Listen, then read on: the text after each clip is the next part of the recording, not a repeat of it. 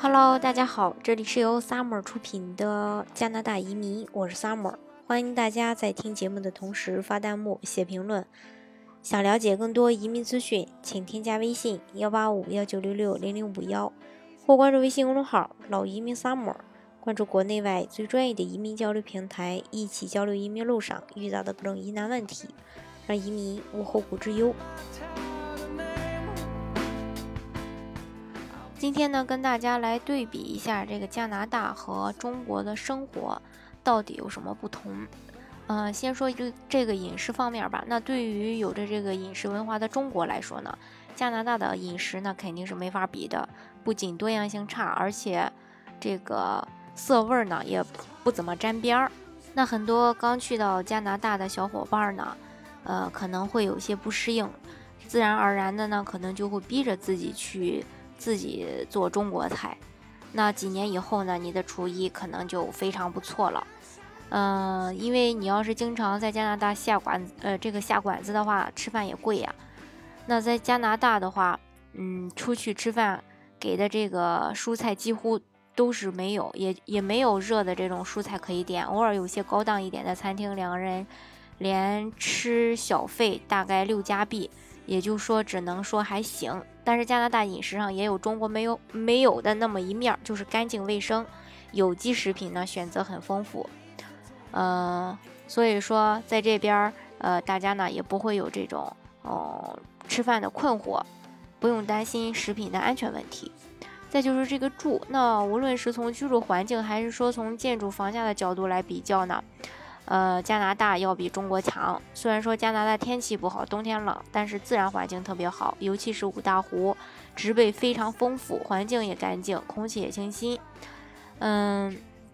那在加拿大呢，因为有很多法律条文呢保护这个嗯租客的，所以说你刚过去没有房子也没事儿。租户呢有时候比房东更牛，租的公寓楼整栋共管，出租前呢不能有任何的地方呃不工作，并且要打扫的一尘不染，有的墙面要重刷。那吐槽一下这个私人租房，如果不是素质不高的这个加拿大移民啊，高素质移民和本地人租房都是很爱干净的，而且质量很高。那在加拿大，房租占工资很少的比例，大城市稍微高一点儿。再说一下，如果说你有钱买房的话，那加拿大的房子分公寓、复式、联排、半独立、独栋和豪宅，选择多，价格呢比国内的性价比高的不是一点半点。比如说，在国内一线城市买个公寓的价格，能在加拿大偏远地区买个独栋。呃，那在加拿大，普通的人的梦想就是拥有一双，呃，这个车库、独栋、两辆车、两三个孩子、一条狗。那在国内，这个梦想可能也就是这个梦想了。玩的话，加拿大玩的方式跟中国人玩的方式不同。中国人出游以前都是走马观花，俗话说得好，上车睡觉，下车拍照，恨不得一天逛十个景点儿。现在自由行的人多了，也就少了这种现象。而在加拿大呢，一般没有景点之说，到处都是这种风景保护区，周围会有小别墅可以租赁，有钱自己也可以买一个。主要就是钓鱼、打猎、呃游泳、登山、骑车、骑马等等。嗯，那移民加拿大以后呢，嗯，大家可能最喜欢的这个。呃，时光就是每年枫叶变色的这个时候，那个时候的加拿大非常的漂亮，一棵树可以是渐变色，而不是一个颜色。那加拿大的枫叶颜色也非常的饱满，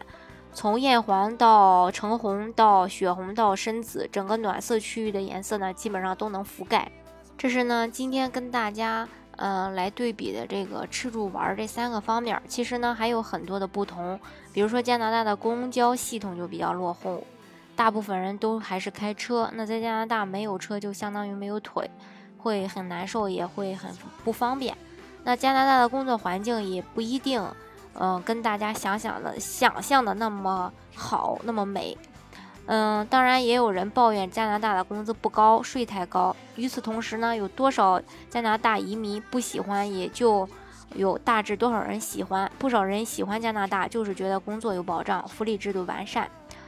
嗯，那可能有人会说加拿大好山好水好无聊。其实对于这种评论，呃，大多数往往都是有这种盲人摸象的得出的一些结论。那在加拿大生活长了呢，你就会去，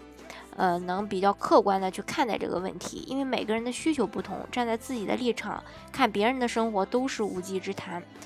嗯，当然，我觉得加拿大也不错，中国呢进步也非常的快。那两个国家选择哪个生活无所谓，只要有能力，呃，去努力，去保持一个健康积极的心态，就一定能过上自己，呃，认为比较幸福的一个生活。主要还是取决于个人。好，今天的节目呢，就为大家分享到这里。如果大家想具体的了解加拿大的移民政策的话呢，欢迎大家添加我的微信幺八五幺九六六零零五幺，或是关注微信公众号“老移民 summer”，关注国内外最专业的移民交流平台，一起交流移民路上遇到的各种疑难问题，让移民无后顾之忧。